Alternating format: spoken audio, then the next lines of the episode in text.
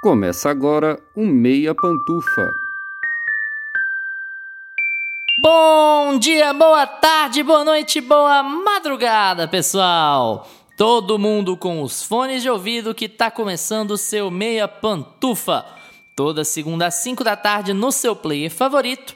E esse é o episódio 33. Eu sou Luiz Leão e eu estou aqui com os meus amigos Gustavo Azevedo. Oi, Gusta. E aí, galera? E Lucas Abreu. Oi, Lucas. E aí, galera? E hoje a gente aproveitou o aniversário de 20 anos de Harry Potter e a Pedra Filosofal, o filme, para falar um pouquinho sobre a obra, sobre o impacto cultural dela e também sobre a considerável durabilidade da sua fama, né, gente? Vamos combinar, porque hoje em dia tudo dura 15 minutos e é impressionante o tamanho que Harry Potter ainda tem com muita gente, né? E a gente vai entrar um pouquinho sobre isso quando a gente for discutir. Nós vamos ter dois blocos distintos aqui. A gente vai ter uma parte um pouco diferente, vocês vão ver como é que vai funcionar. E depois a gente vai entrar numa discussão sobre alguns tópicos do filme. Vem com a gente, que hoje a gente tem um bloco mágico de Harry Potter e a Pedra Filosofal.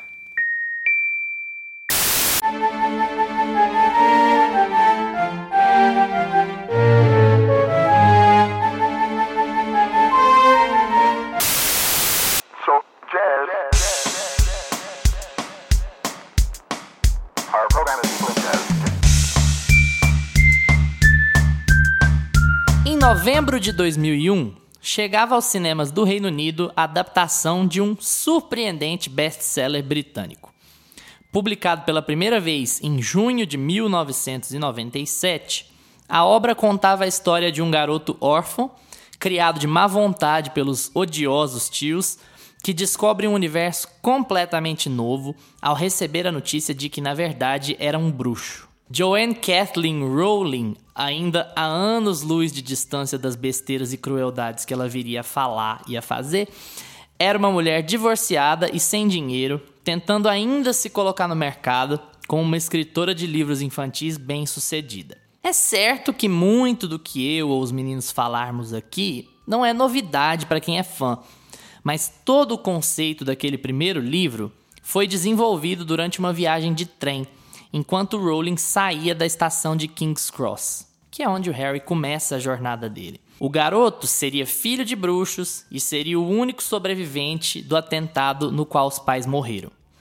Enquanto era tímido e deslocado no mundo comum, era uma lenda naquele mundo paralelo, repleto de magia. Ao escrever e enviar o livro à editora Bloomsbury, ouviu que o material era bom, mas que uma adaptação no seu nome precisava ser feita, ao invés de Joanne Rowling, J.K. Rowling, porque o livro não venderia tanto se ficasse claro que a autora era uma mulher. O primeiro filme da saga Harry Potter é produzido quatro anos depois, com o considerável orçamento de 125 milhões de dólares, mas que se pagou praticamente já no fim de semana de estreia. Sozinho, Harry Potter e a Pedra Filosofal arrecadou mais de um bilhão de dólares ao redor do mundo e é cercado de algumas lendas. A direção ficou com Chris Columbus, já conhecido por Esqueceram de Mim, olha só, e Uma Babá Quase Perfeita, do Robin Williams. J.K. Rowling não assina o roteiro, Graças que a é Deus. do Steve Kloves, Deus. que na verdade roteirizou quase todos os filmes, todos exceto um,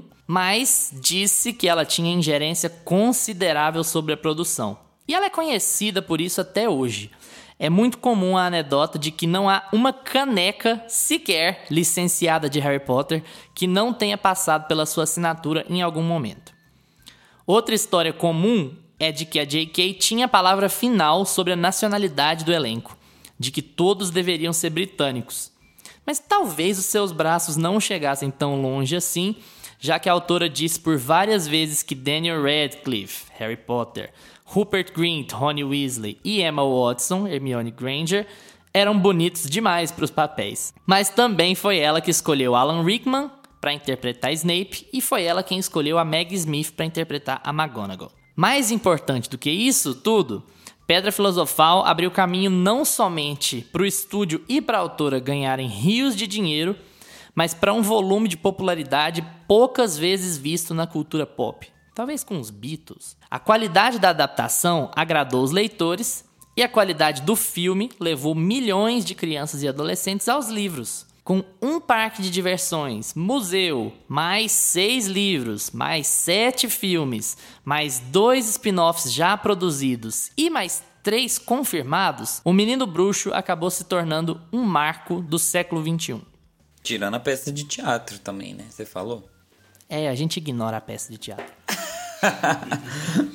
E é com Harry Potter e a Pedra Filosofal que J.K. Rowling então começa essa saga de sucesso que o Luiz já contou aí pra gente, de todos os desdobramentos da vida da J.K. Rowling. Depois a gente quer falar das coisas ruins também, não só das coisas boas, porque nem, nem só de coisa boa vive J.K. Rowling. Mas enfim, Harry Potter. Eu acho que tá todo mundo cansado de saber o, a história de Harry Potter, né? Eu acho que já tá tão dentro da cultura pop, assim, já tá. A gente já sabe de cor. Mas Harry Potter e a Pedra Filosofal conta a história, então desse garoto inglês de 10 anos de idade que mora com os tios bem desagradáveis. Ele mora com esses tios porque quando ele ainda era um bebê de colo, um cara chegou na família dele e assassinou todo mundo com um feitiço mortal. Então esse assassino até que tentou matar o Harry Potter também, mas o único resultado que ele gerou no Harry Potter foi uma cicatriz em formato de raio que ficou na testa da criança. No livro não fica claro como é esse formatinho de raio, mas no filme é bem certinho, né? É um raio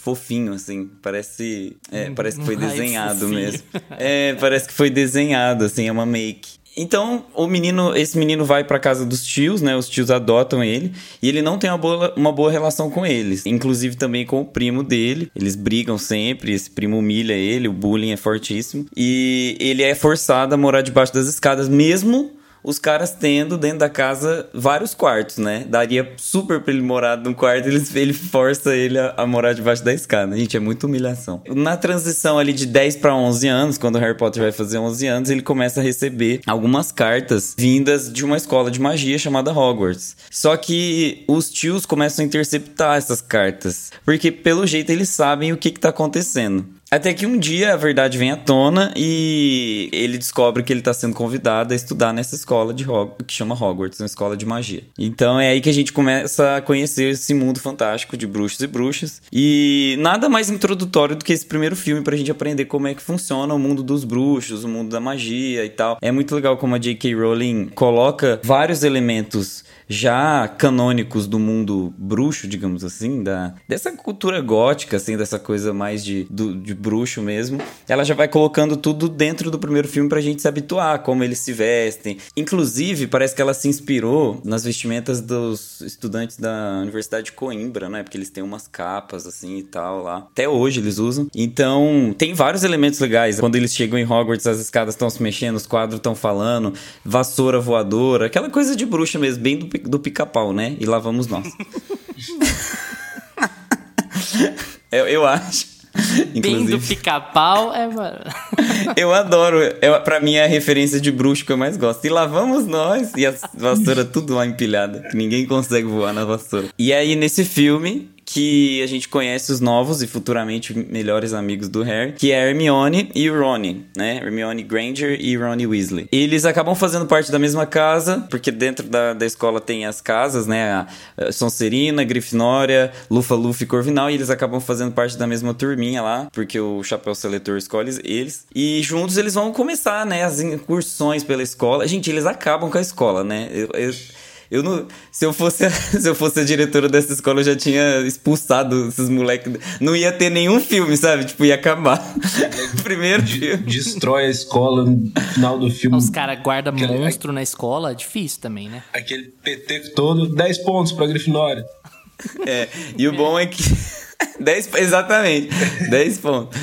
Então, eles juntos, eles descobrem, e aí sobre o plot mesmo do filme, isso é. Porque o filme é bem introdutório mesmo. Até, até a gente descobrir sobre o que, que o filme vai falar, onde tá essa pedra filosofal, que tanto se fala no título, já passou uma hora e meia de filme. Então, assim, juntos eles descobrem que tem um cachorro guardando uma. no- dentro de um alçapão um um tesouro, alguma coisa, e eles descobrem que é a, a famosa pedra filosofal, na qual o portador teria imortalidade, né? Ele teria vida eterna. E é a partir daí que a trama começa a se desenrolar e a gente começa a descobrir quem tá por trás dessa dessa pedra, né? Quem tá por trás da busca dessa pedra. Tem professor envolvido no meio, tem mentiras, tem feiticeiro. E E aí eu não sei se, eu, se, eu, se a partir daqui a gente começa a contar também dos spoilers, de quem é quem. Mas assim, é o Voldemort, é o Voldemort, é ele, é ele. se você quer, se você, você queria um nome, quem?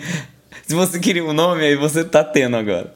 O primeiro filme da, da Harry Potter e a Pedra Filosofal é um estudo muito bom para quem tá precisando entender a a jornada do herói é muito legal. Tem todos os elementos, tem o chamado, tem a, a, as características básicas dele, que ele é né, uma pessoa sofredora, que rala, sempre tá sofrendo, aí ele vai pra escola, aprende as coisas, sofre. Enfim, tem todas as. Todos os pontos lá da jornada do herói estão dentro desse filme, é muito legal. E por que que Harry Potter impactou tanto assim? Foi esse sucesso estrondoso da nossa geração, né? E continua sendo. E até a Warner nem consegue parar de fazer mais, né? Então até inventando outros para continuar aí. Mas não consegue. Deveria ter parado, mas tudo bem. Deveria ter ficado ganhando dinheiro só com o parque mesmo, já tava bom. Como o Gustavo mencionou, é uma jornada do herói muito bem, bem contada. A jornada do herói por si já é um, um arco, um tipo de história que faz muito sucesso. Quando bem feitinha, ela está presente em vários filmes, várias franquias, vários livros. Além disso, então, a, a J.K. ela traz uma, uma jornada do herói, mas ela coloca um protagonista criança, 10 para 11 anos de idade, que está descobrindo um mundo fantástico, completamente novo. O sucesso do livro foi tão grande que, que ele foi lançado em 97 e o filme já, em 2001, já estava estreando o filme. Ele estrear em 2001, a Warner já teve que comprar os direitos e começar a gravar ali em 99, 2000. Já teve que começar a mexer. E eu acho que são três fatores principais que levam isso. Essa jornada do herói bem contada, né? Essa estrutura da história muito bem contada, bem atrativa. O protagonista ser uma criança, que na época acho que a coisa que chegava mais perto, mais próxima ali de encantar esse público infanto-juvenil era as Crônicas de Nárnia. Mas parece que as Crônicas de Nárnia não vingou tanto assim, né? Tanto nem os livros nem os filmes. Não foi esse sucesso todo, não era uma história tão que as pessoas se identificavam assim. E Harry Potter, por se passar nos dias de hoje, acredito assim, no mundo normal, né? Mas descobriu um mundo totalmente novo, além disso. Então não é uma coisa de época, não é um, um Senhor dos Anéis, que é na Terra-média. É um, um mundo mágico que existe junto, junto com o nosso. Então mostra uma criança descobrindo toda essa, essa novidade, descobrindo que ele faz parte disso tudo. E é visualmente muito atrativo. Então você tem uma, uma história muito legal, muito interessante, com um protagonista que você se identifica. Você, quem tem 10, 11 anos quando assiste o primeiro filme, 12, quem é, quem é criança até seus 15 anos de idade, se identifica pra caramba. Porque você não. Você tem um, um protagonista que você tem vários, vários aspectos ali da vida dele que você pode se identificar. Mas no, num mundo que se torna visualmente muito mais, muito mais atrativo de acompanhar. Por conseguir misturar todos esses elementos muito bem, é que se tornou um fenômeno tão, tão grande assim. E o filme é muito bem dirigido, né? O Chris Columbus ele sabe fazer um filme voltado para criança, mas que não fique totalmente com aspecto infantil, fica com aquela cara de filme mais família. Todo mundo pode gostar de todas as idades, desde todo mundo que assiste lembra da trilha sonora até hoje, aquela coisa que fica na cabeça, aquela coisa divertida, uma, uma aventura mesmo.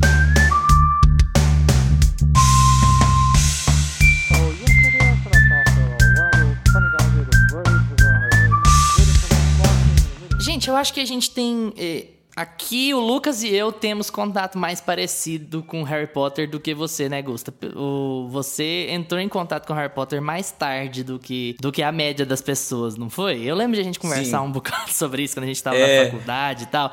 Então, como eu acho que o meu contato e o do Lucas é um pouco mais padrão, eu vou deixar para você começar. Fala um pouquinho como é que você entrou em contato com esse filme, porque eu acho que é legal a gente abordar um pouco assim, desse jeito mais de um jeito mais aberto, porque a gente não vai ficar se, se debruçando muito num filme que é imensamente popular, né? A galera já viu o filme, já sabe como é que é. Vamos falar um pouco um pouco de experiência pessoal com o filme, e aí a gente entra em alguns detalhes e fala de algumas curiosidades, algumas coisas que são interessantes e também de, sei lá, se é que é possível fazer, de alguma análise um pouco mais técnica, então, de, de do filme, né? Do filme ser bom tecnicamente, não só por apego, apego de época, apego emocional, né? Sim.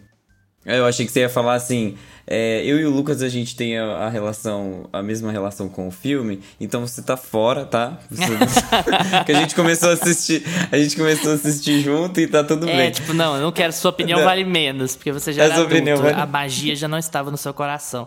Você já tinha certeza que a carta não ia chegar. É, eu não, eu não assistia Harry Potter quando. Eu acho que assim, Harry Potter foi lançado em 2001, certo? Então, em 2001 eu tinha 6, 7 anos. E nessa idade eu não assistia muita TV.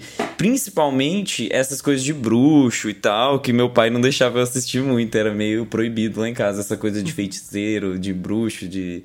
É, tal. Eu fui começar a assistir essas coisas mais tarde. E engraçado porque eu imagino que eu devo ter pegado pra ver esse filme com uns 10, 11 anos, eu devia ter mais ou menos a idade do Harry Potter. Então, assim, foi, foi- Eu não li os livros, eu não tinha hábito de leitura, assim, com essa idade. Então, eu não li os livros, não, não tive contato com o livro, mas quando eu assisti o filme pela primeira vez, eu fiquei apaixonado. Fiquei apaixonado. Eu, fiquei- eu queria decorar todos os feitiços. Eu sabia que, que era Crucio, eu sabia que, que era Avada Kedavra, eu sabia é, Bombarda Máxima, todos os negócios assim, ó. Eu tinha uma lista, eu imprimi, eu fui pra gráfica com um pendrive, com uma lista de feitiço, aí eu imprimi, aí eu pegava uns gravetinhos, ficava eu e um amigo meu brincando de feitiço na frente da minha casa. E, e era sobre isso. E a gente, e a gente ficava lá, Vada Kedavra, quem fazia o feitiço. Esses não podia usar, né? Porque é muito forte. E é proibido. né? Vai que funcionava, né? Vai que funcionava, eu mato ele. Eu mato meu amigo. É perigoso. E aí era, foi isso, assim. E eu acho que Harry Potter tem, tem um lugar muito especial no meu coração, assim, porque eu assisti todos, até o quarto, mais ou menos, juntos. Quando eu descobri que eu podia assistir, falei assim, nossa, é demais. E foi junto aí com a vibe de Crônicas de Nárnia, que o Lucas falou também. Eu comecei a me apaixonar por esses mundos fantásticos, assim. Na época eu não gostava de Senhor dos Anéis. Eu achava chato. Igual todo mundo acha, ah, eu durmo nos cinco primeiros minutos, sabe? Todo mundo fala isso. Eu, eu também achava chato na época. Então eu me apeguei muito a Harry Potter e fui ficando muito fã.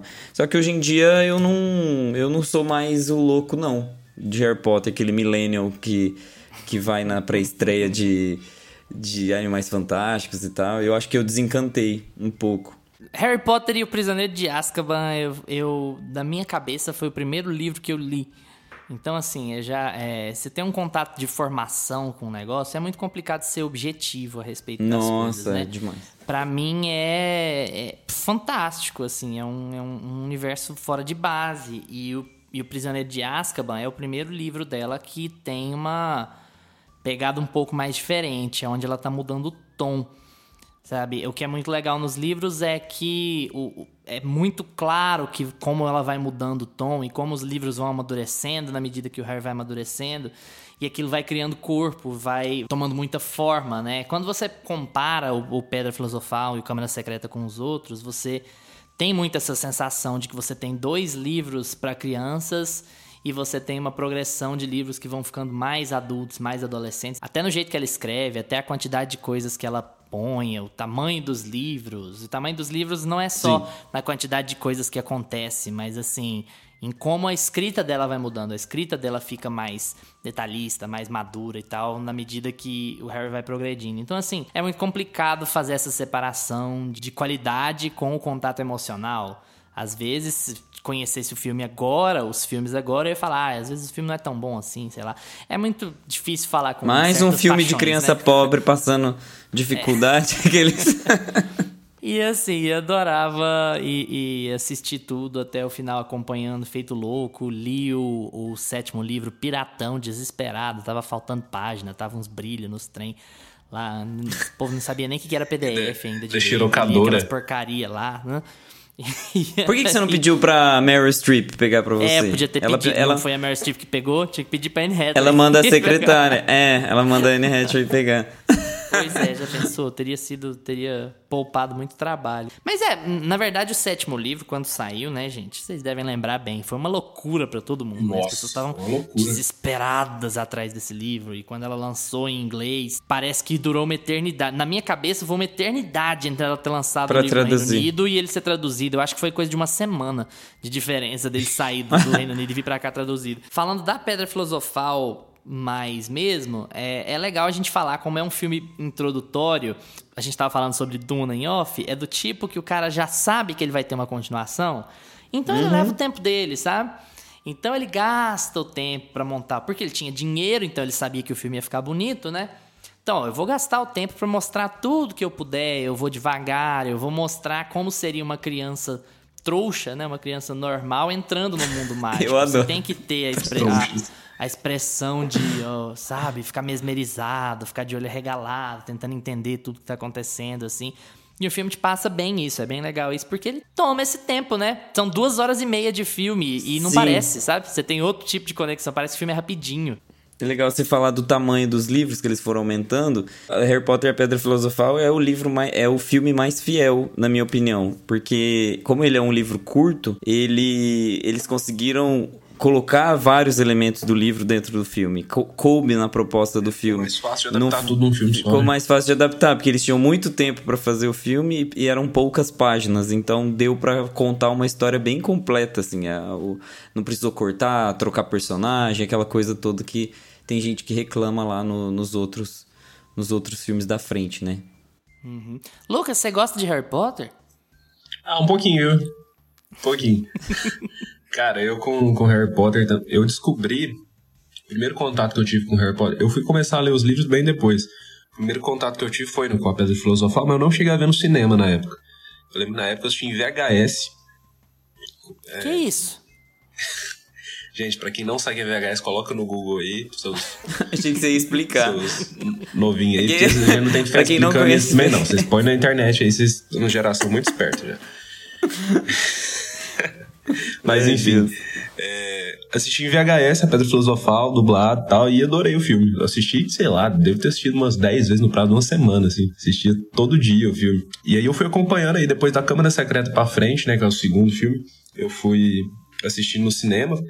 E aí eu lembro que eu tinha acabado de assistir O Prisioneiro de Azkaban, e ali naquele hype, nossa, o que, que vai acontecer? E se eu não me engano, quando lançou O Prisioneiro de Azkaban no, no cinema, já tinha lançado até o quinto livro aqui no Brasil. A Ordem da Fênix, eu acho, alguma coisinha. E aí eu fui atrás dos livros. Aí eu comecei a ler pelo Cálice de Fogo.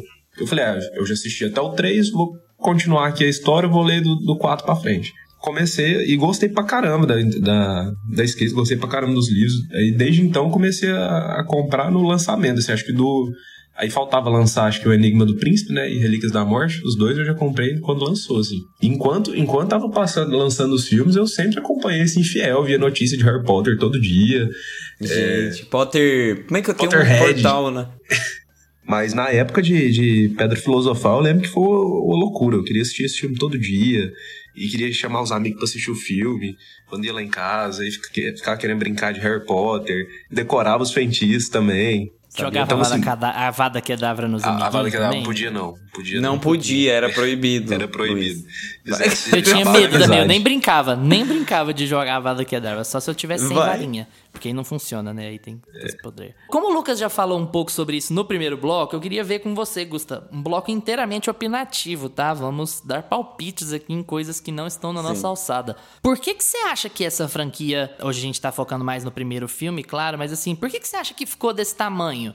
Tem alguma coisa de diferente, de excepcional com relação a isso? E vamos comparar Crônicas de Nárnia, os Jogos Vorazes, o Crepúsculo, porque Harry Potter é maior que todos esses e mais longevo. Mas por qual motivo? Não, não tem nada de excepcional em Harry Potter e a Pedra Filosofal. Eu sinceramente acho que não é, um, não é uma obra excepcional.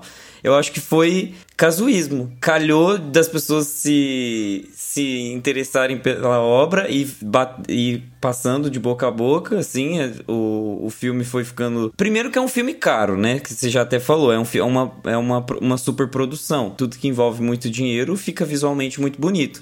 Então Envolve eles tinham marketing também. Muito marketing também, muita distribuição, tinha em todas as salas de cinema, né? A Warner é uma, uma, uma empresa gigantesca. Então, assim, é, eu acho que eles fizeram um trabalho competente. Um, o roteirista acertou muito no ritmo do filme. É um filme introdutório muito, mu- que dá muita satisfação de assistir. Ele conclui muito bem. é, você sai muito feliz do filme. Então, é tudo muito eu acho basic, assim. Eu acho que o Harry Potter foi evoluindo e foi se tornando uma saga de qualidade mesmo com os, os filmes subsequentes. Não acho que o primeiro, o primeiro seja excepcional. Eu acho que tem muito mais a ver com sorte de ter é, assim, ter dado muito certo do que qualquer outra, qualquer outra coisa, porque as Crônicas de Nárnia também tem um roteiro muito, muito bom, muito bem amarradinho, por exemplo. O primeiro. Você discorda, Lucas? Ah, eu acho. Não, eu, eu nem, nem posso falar do roteiro de Crônica de Narnia, porque tem muito tempo que eu assisti, eu nem, nem lembro direito, assim. Mas eu gosto do primeiro filme, mas eu acho que as Crônicas de Narnia se enrolou ali do segundo filme pra frente. Eles, parece que eles não seguiram a ordem dos livros, alguma coisa assim. E eles foram, foram cair na qualidade. Pensando, filmes. pensando em um filme, em um filme de entrada, assim. Eu, eu tô respondendo essa pergunta do Luiz pensando é, em Harry O Potter filme e a Pedra né? Filosofal. É, assim, ah, surgiu Harry Potter e a Pedra Filosofal. Por que todo mundo quis ver o próximo? E por que todo mundo começou a comprar os livros? E por que começou a virar uma febre? É, eu, eu tô indo mais por esse caminho, assim, sabe? Eu acho que em, em, no- em termos de primeiro filme, não tem nada muito excepcional. Cara, mas eu acho que ele acertou muito na época que foi lançado e no público. É, Porque exato. O, o, livro, o livro já tinha sido um, um sucesso, né, quando lançou. Tanto é que correram pra fazer o filme. E aí, quando lança o filme, que, que consegue trazer esses novos fãs, assim, eu acho que acerta muito no, no, no público. Porque você tem uma, uma, um protagonista lá de 11 anos de idade e a galera que é criança, adolescente ali, todo mundo se identifica. Porque an- antes você tinha... Beleza, você tinha a Jornada do Herói, você tinha essa questão do, do escolhido aí. Matrix, por exemplo, tinha acabado de ser lançado ali em 99. Mas era uma coisa mais pesada, não era voltado pra criança. Então, Eu acho que isso é um outro ponto também, viu, Lucas? Por exemplo, Narnia é de 2005. Narnia eu acho que pega uma. pega a crista, sabe? De Harry Potter. Eu acho que não é um, um ótimo comparativo pra gente colocar. Eu acho que os comparativos de Harry Potter são justamente Matrix, que você falou, e é, Senhor dos Anéis. Senhor dos Anéis é um bom comparativo com Harry Potter. Por que, que que é o eu acho que. é? É, é de 2001, 2002, 2003, é, Senhor dos Anéis. Por que eu acho que são bons comparativos? Porque os efeitos especiais estavam muito na moda. No, no final da década de 90, a gente começou a ver, assim, a era de ouro dos efeitos especiais, com Matrix, Senhor dos Anéis, Harry Potter. Então a gente tava indo no cinema para ver essas superproduções e para ver filmes que entregavam qualidade de estética mesmo. Então, por isso que eu acho, eu, eu não acho que o roteiro de Harry Potter e Pedra Filosofal seja, meu Deus, que, que revolucionário. É a história de qualquer jornada do herói. O, o, o- inclusive o Daniel Radcliffe não tem um pingo de carisma, uma criança. um- uma criança que não, né, não vai pra lá nem pra cá. Os amiguinhos dele tem, a Emma Watson e o Rupert Grint. Eles são muito carismáticos. O Harry, inclusive, é uma crítica que muita gente fala, né, sobre o, o Daniel Radcliffe como Harry Potter. Mas também o próprio Frodo tem essa, essa cara, né, de o personagem que é levado pelas situações e não necessariamente o cara que toma atitude, né, que toma a frente. Geralmente são os amigos, as pessoas que estão em volta que vão ajudando. Acho que tem muito a ver com a vontade das pessoas de estarem no cinema vendo coisas é, sobrenaturais, com efeitos visuais. Acho que tem muito isso também. Eu acho que tem muito isso também, eu também concordo. Eu acho que vai muito também. É, que, que caso com o que você tá falando, de da gente ser apresentado junto com o Harry para aquele mundo novo. Acho que vai. Acho que o filme ele encanta muito mais por apresentar um universo novo, cheio de, de coisas legais e tal, que funciona muito bem em tela, que é bonito, que é novidade, do que pela história, pelo roteiro em si. O Scorsese chamaria Harry Potter de parque de diversão? Vamos, perguntar pra ele. Semana que vem, Scorsese aqui no nosso último episódio da temporada. É. É, eu ia falar um pouco antes, o Gusta se adiantou ao que eu ia falar. Eu acho que é essa pegada de, olha, nós temos um embarque muito grande na fantasia. É uma época em que a fantasia está na moda. Adaptação de Harry Potter e adaptação de Senhor dos Anéis no mesmo ano, pouco depois de Matrix, da produção de Matrix. Então você casa a onda da fantasia com a onda dos efeitos especiais muito melhores do que eles eram no- na década passada. E isso tudo casa muito bem, né? Você tem uma série de fantasia para um público adulto, você tem uma série de fantasia para um público adolescente. Significa que tudo que estava rolando nas, nas salas de cinema era fantasia. E é, é uma coisa meio Marvel, né? Assim, se você só tem Sim. isso passando no cinema, as pessoas vão, e aí você só vai ter isso passando no cinema, e as pessoas vão continuar indo. Aquele. o ciclo do dinheiro, né? Siga o ciclo do dinheiro. Sim. É, tô com, tô com vocês, é isso aí. Não tem nada de excepcional ali, não tem nenhum trabalho que seja fora do padrão. É um livro infantil, é um livro bom, é um livro bem escrito, mas ele é um livro infantil padrão. A J.K. rouba muita coisa, rouba ideias, rouba conceitos, Vai começar. rouba né? Não, normal, todo mundo sabe disso desde o começo. O Gusta podia não gostar de Senhor dos Anéis na época, mas a J.K. eu garanto que gostava bastante. Nossa. Porque tem muita coisa ali que tá no meio. E aí, assim, quando você tem essa liberdade pra catar algumas coisas da fantasia, catar algumas coisas da mitologia e conseguir jogar na sua história, e poucos anos depois você ter uma transcrição dessa na tela, é. é... Cara, não, é difícil errar. Só que tem uma coisa que eu acho que é muito importante pra gente falar sobre Pedra Filosofal, que é o que eu tava comentando na, que é o que eu comentei no primeiro bloco. É a ingerência da JK. Eu acho que a inge- a ingerência dela é muito importante pra isso funcionar.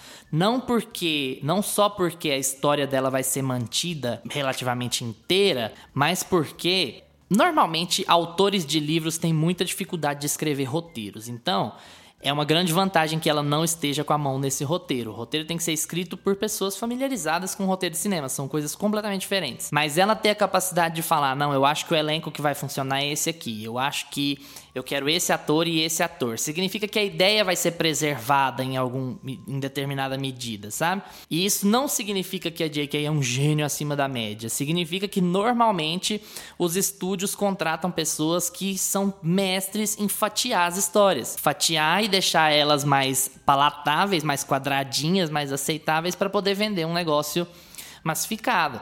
Você pega o Percy Jackson Ladrão de Raios é do Chris Columbus também.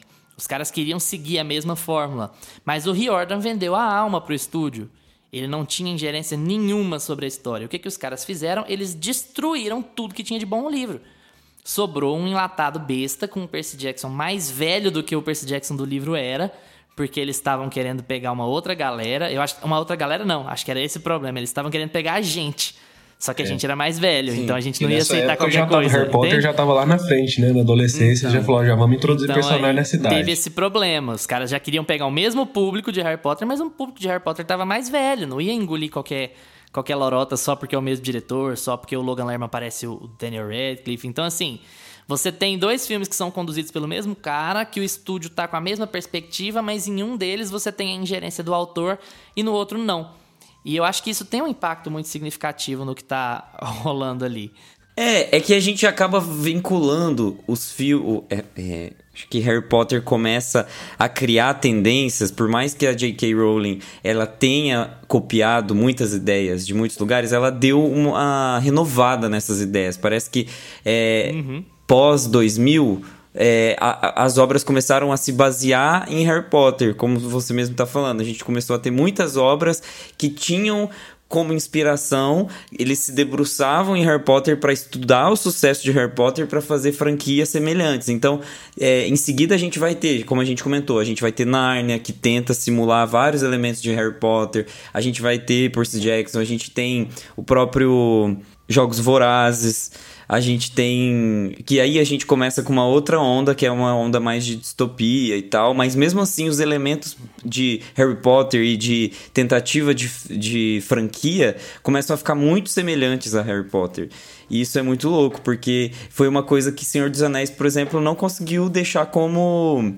é, como legado. Senhor dos Anéis é, um, é, um, é uma trilogia de filmes muito importante para a história do cinema, mas que em termos de produção é, é difícil você reproduzir o que foi Senhor dos Anéis. É difícil você, por dois anos, investir todo o dinheiro do estúdio em três filmes que vão ser feitos de uma vez e que vão ser lançados um atrás do outro em anos subsequentes. Não, os estúdios não aceitam mais isso. Eles querem um filme que faça muito sucesso, assim como foi Harry Potter. Um filme que faça muito sucesso, ver se o público vai, pescar, vai ser pescado e depois fazer os filmes subsequentes.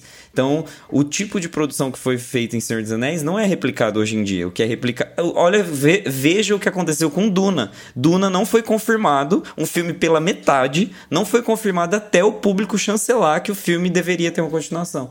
Então. É bizarro como Harry Potter começou a picotar os- as, as coisas também. Isso é um problema. Porque as, as obras elas já não, mais, não são mais feitas pensadas como um todo. Você lança um piloto, ficou uma coisa meio seriada dentro do cinema. Você lança um piloto e os estúdios vão buscando essa continuação. Mas é engraçado que Pedra Filosofal tinha a confirmação de que os outros livros seriam adaptados, já de saída, Mas é um excelente exemplo aqui do que eu estava falando quando a gente falou de Duna no episódio 29. Que a gente tem uma. Um filme que se basta, entende? Ele é uma parte de uma franquia, você sabe que vai ter continuações, mas o filme se basta, ele, ele é inteiro, sabe? Se eles cancelassem as continuações, se eles falam, ah, a franquia não deu certo, o filme não deu dinheiro, acabou, chega ele não deixava aquele vazio, entende? Ele não tinha aquele cliffhanger de televisão. Ele acabou, beleza, acabou aquela história. Infelizmente nós não vamos ter continuação, mas o filme não tá parado pela metade, sabe? É, só que é uma coisa que a franquia destrói no final, né? Hoje a gente queria focar mais em Pedra Filosofal, mas não tem como não falar que esse negócio de dividir filme, como você apontou, começa com o último Harry Potter. É assim, vamos fazer o máximo de dinheiro possível com essa franquia porque ela acabou agora. Supostamente era para ter acabado, né? E aí eles dividiram o filme em dois.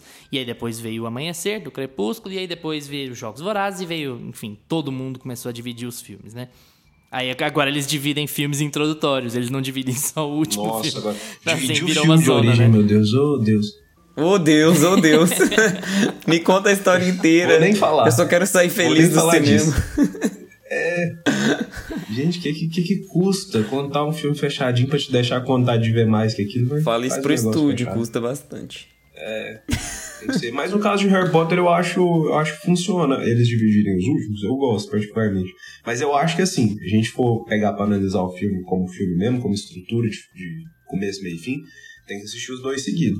Mas na época, não sei se pelo sucesso, por eu estar acompanhando muito, eu, eu não achei ruim não ter dividido. Eu achei legal, achei. É, eu acabado aquele tipo de coisa. né? Você não acha ruim quando acontece, mas ele cria uma tendência ruim pros, pros É. estúdios, né? Exato. Que aí eles fazem isso sem precisão, porque eles sabem que a galera vai, o fã vai atrás, né? Vocês acham que é fácil a gente analisar elenco quando a gente fala de filmes com muitos atores mirins? Eu tenho um pouco de dificuldade de falar. É, porque eu acho que o filme independe disso, sabe, Pra funcionar. Como ele é caro e ele teve muito marketing, você pode ter uma coisa meio blasezona, igual o Gusta falou que o Daniel Radcliffe é no filme, mas ele vai funcionar mesmo assim, né? Analisando com olhos muito frios, eu acho o trio mais ou menos, entende? O trio principal. Eu acho que eles são crianças muito cruas no negócio ali. Você não compara com Macaulay Culkin, por exemplo, que tinha a mesma idade quando trabalhou com Chris Columbus. Não tinha comparação. O Macaulay Culkin era muito melhor. E você vai pegar alguns outros exemplos. O Henry Thomas, que o Gustavo adora de ET, era muito melhor. Então, assim, eu acho um pouco complicado. Eu acho que o filme sobrevive porque por todos esses motivos. A história é boa, o filme é muito bonito, mas eu acho os meninos mais ou menos. Ah, eu também acho. Cara, assim, é, é difícil também, eu tenho dificuldade de analisar ainda mais Harry Potter, né, por conta desse apego que a gente tem com, com a franquia, mas se a gente for olhar bem, eu, eu, eu ainda sou da opinião que o Daniel Radcliffe é, mui, é muito ruim e os outros dois são bons. Ainda vão bem, assim, nada, nada excepcional, nada Macaulay Culkin, né. Mas eu acho que eles vão bem. O Daniel Radcliffe, se a gente for assistir hoje em dia, você vê, sei lá, cara, ele fica muito mecânico, muito... Eu acho que os adultos do filme pisam, destroem. Inclusive, é legal a gente falar sobre hum, o elenco adulto, né? Que o- a gente tem o Dumbledore é, trocado, né? No terceiro filme. Então, na Pedra Filosofal, a gente tem o Dumbledore, que é interpretado pelo Richard Harris. Ele morre do, do segundo pro terceiro filme. né? o ator morre e aí O eles ator, né, precisam. gente? Não Isso, o ator morre, o Dumbledore continua vivo. É, não estamos dando spoiler do personagem. Não é dando spoiler, gente. é. E aí a gente precisa. Aí eles precisam fazer uma troca do, ter- do segundo pro terceiro filme. E. É engraçado, porque às vezes essas coincidências da vida parece que ajudam a criar uma atmosfera pro filme. Porque é, é muito interessante como o. A, a Pedra Filosofal e o A Câmara Secreta são filmes completamente infantis, e a partir do terceiro, quando muda o Dumbledore e, e o Dumbledore também tem uma ele, é- ele pega uma expressão mais jovial digamos assim por, não sei se uma tem energia como muito uma energia muito diferente. parece que o filme se trans, os- a sequência de filme se transforma. Então é muito legal que ele tem aquela cara o Dumbledore tem aquela cara de vovozinho mesmo paternalista que vai ajudar o Harry Potter a entender aquele mundo e tal. E no terceiro filme ele já tá assim ó dando uns tapão na cara do Harry Pistola Potter já no terceiro é, filme. pisto- É, então assim, tipo, toma esse relógio, vai resolver essas coisas, moleque. Para de me encher o saco, tem um monte de coisa aqui pra assinar papel. E aí, é, eu acho que muda bastante o tom do filme. Mas tem uma outra questão, né? É a direção também, né? Eles, eles falaram, é uma decisão de estúdio. Olha, a gente vai precisa mudar radicalmente o tom aqui, porque quando o Prisioneiro de Azkaban sai nos cinemas, eles já tinham 15 anos. Então, assim, eles não podiam continuar mantendo aquele mesmo tom, né?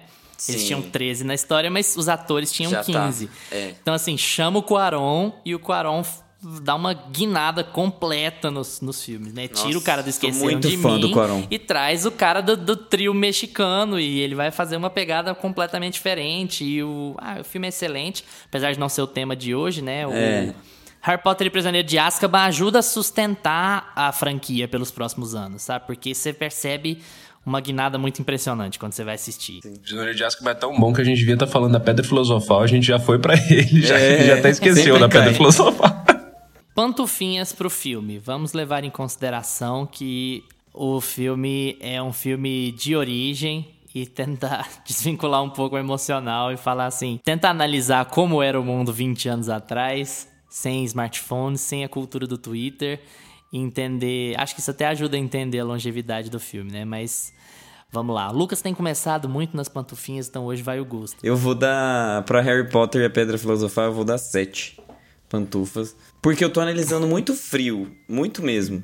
Eu queria ser um pouco mais emocional, mas você pediu pra tirar, pra gente esterilizar.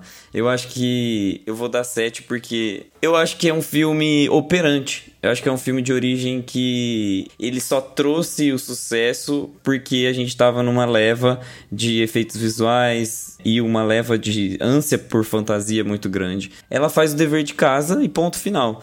Ela perde alguns pontos no quesito atuação mesmo. Acho que as crianças, elas pegam o ritmo assim, o tranco no terceiro filme.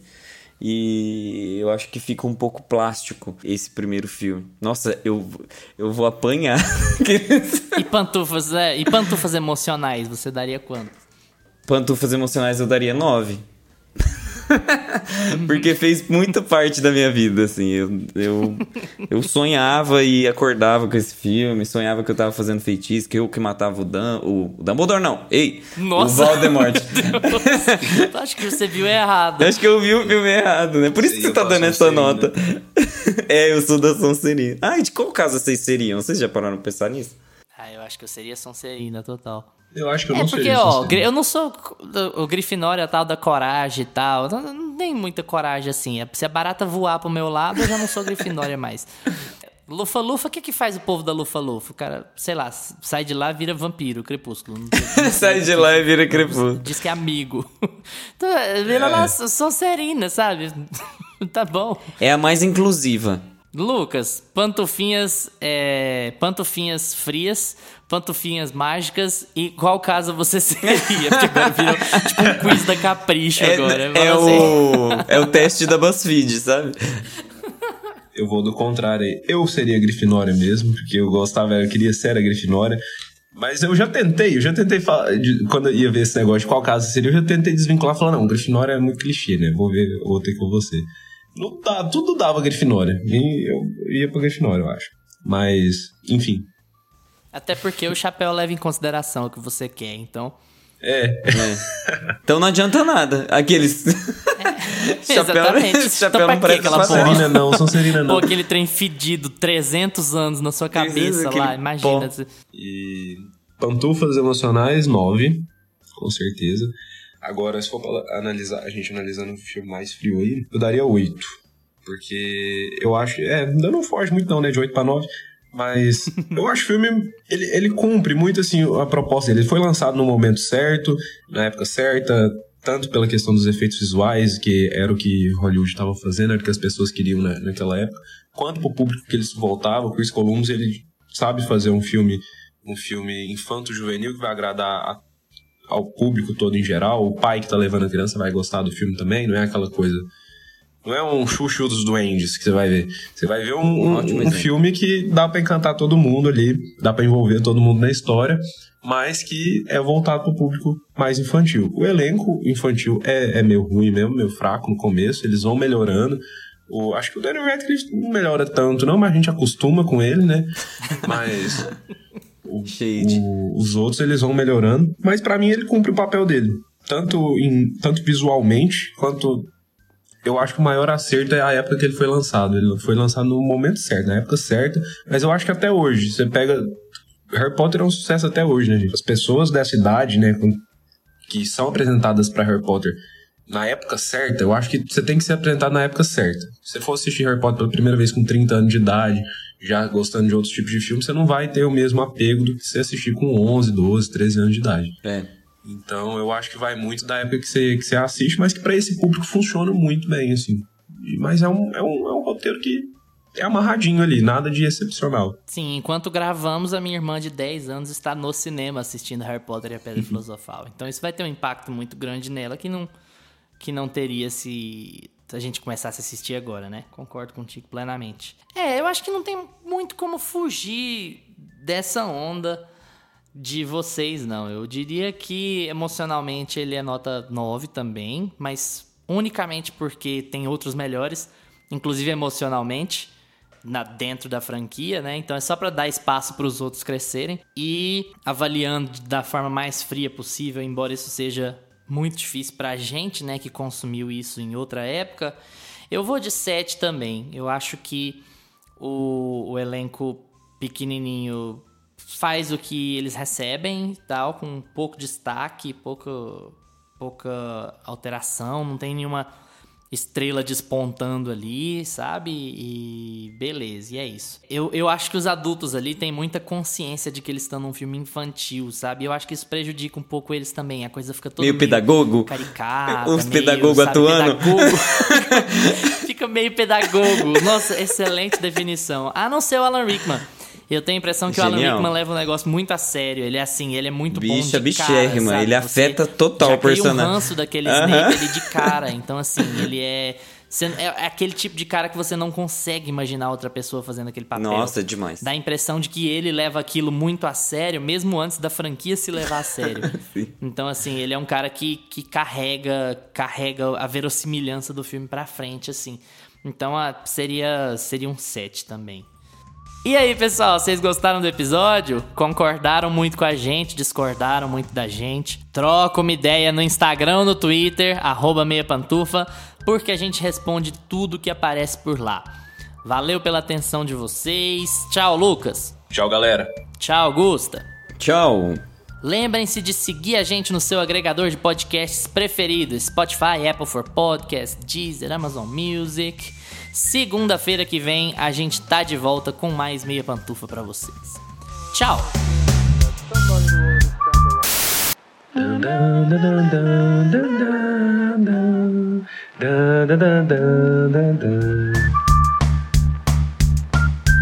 Este podcast tem locuções de Lucas Meleiro e Carla Ribeiro e edição de Luiz Leão.